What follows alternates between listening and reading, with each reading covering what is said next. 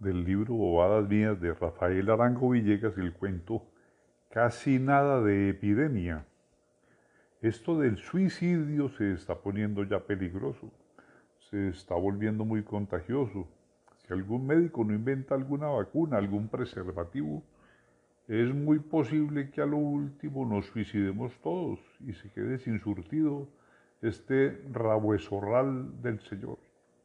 Porque vean ustedes que ya no pasa día sí que algún cristiano se rompa la caja fonética y se despache para el otro mundo, sin duda en busca de mejores pastos. Pero no, no puede ser, no es posible que nos vayamos a marchar así, furtivamente, por el portón de atrás de la vida, sin una boleta de defunción, sin una guía, sin algo que justifique nuestra salida del potrero. Es que por alguna contrariedad, un guayabo, un despecho, una culebra, se puede uno romper la tusta de un balazo como quien rompe un tarralí. Pues no, señor, hay que completar la jornada, hay que llegar hasta el fin, que en la vida hay miserias y contrariedades y acreedores y penas. Ya lo creo que hay de todo eso y un poquito más. Como que no es propiamente atemperar a lo que hemos venido a este escobadural del Señor. El mundo, lo dicen clarito los libros santos, es un lugar de prueba y naturalmente le hacen a uno un mar de pruebas, hasta la prueba del embudo. Pero ¿qué le vamos a hacer? Creo el Señor esta finca nos trajo aquí a que la surtiéramos y a que le la abriéramos al mismo tiempo y no podemos aparecernos de allá con la herramienta en la mano, sin terminar la abertura. Otra cosa será cuando ya le entreguemos esto encallado, sembrado todo de viñedos y con potreros siquiera para tres mil millones de cristianos, que es lo que él cree que le va a hacer el mundo cuando lo acabe de abrir porque es un error pensar que en este cascarón de planeta, esta pequeña bola invisible entre el fútbol de los mundos es un paraíso hecho por Dios para solaz y deleite de dos mil millones de imbéciles que han dado en llamarse a sí mismos los reyes de la creación. Esto, oíganlo bien y entiéndanlo, no es tal paraíso, sino simplemente y llanamente una empresa agrícola con potrero. Hasta ahora para dos mil millones de hombres, pero con mucho monte para seguir abriendo. Que no hay tal empresa agrícola, pues lean otra vez los libros santos, que ya les menté hace poco, y vean que en los inventarios de mi Dios figura este planetica con el, el lógico nombre de la viña del Señor. Y en cuanto a nosotros los hombres, no somos tales reyes, sino una humilde y manso rebaño del Señor. Ya me figuraba yo que nosotros no éramos tales reyes, que íbamos a hacerlo.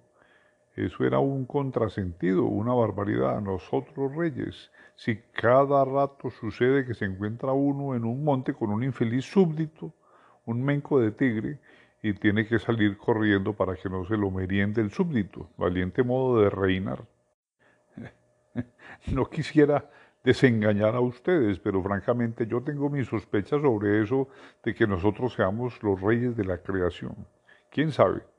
Si acaso los reyes, los que mandan la parada, no sean los animales y nosotros unos meros súbditos de ellos.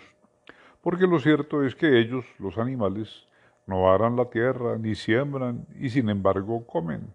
Y eso justamente es lo que hacen, o mejor dicho, no hacen los reyes. No aran, ni siembran, y sin embargo comen.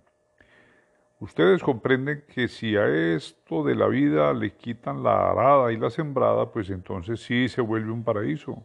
Y entonces sí se convierte uno en rey.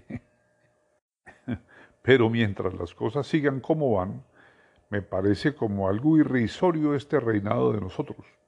Supongo que ustedes habrán notado que hasta ahora no se ha registrado el caso de que una lora siembre una rosa para que se la coma un hombre. Casi siempre sucede todo lo contrario. Esto es, el que siembra la rosa es el hombre y la que se la merienda es la lora. Por otra parte, crean ustedes que como reyes somos muy imperfectos, sumamente imperfectos.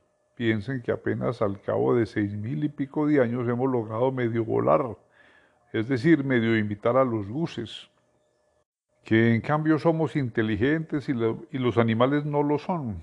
¿Quién sabe? La inteligencia de las personas no se conoce sino conversando largamente con ellas. Y hasta ahora no se tiene noticia de que alguien haya conversado largamente con una mula o con un buey. Que los animales no son inteligentes. Falta saber cuánto aprenderían nuestros agrónomos y nuestros ingenieros si pudieran oír en un teatro una exposición de un gurre sobre el análisis de las tierras o sobre la apertura de túneles.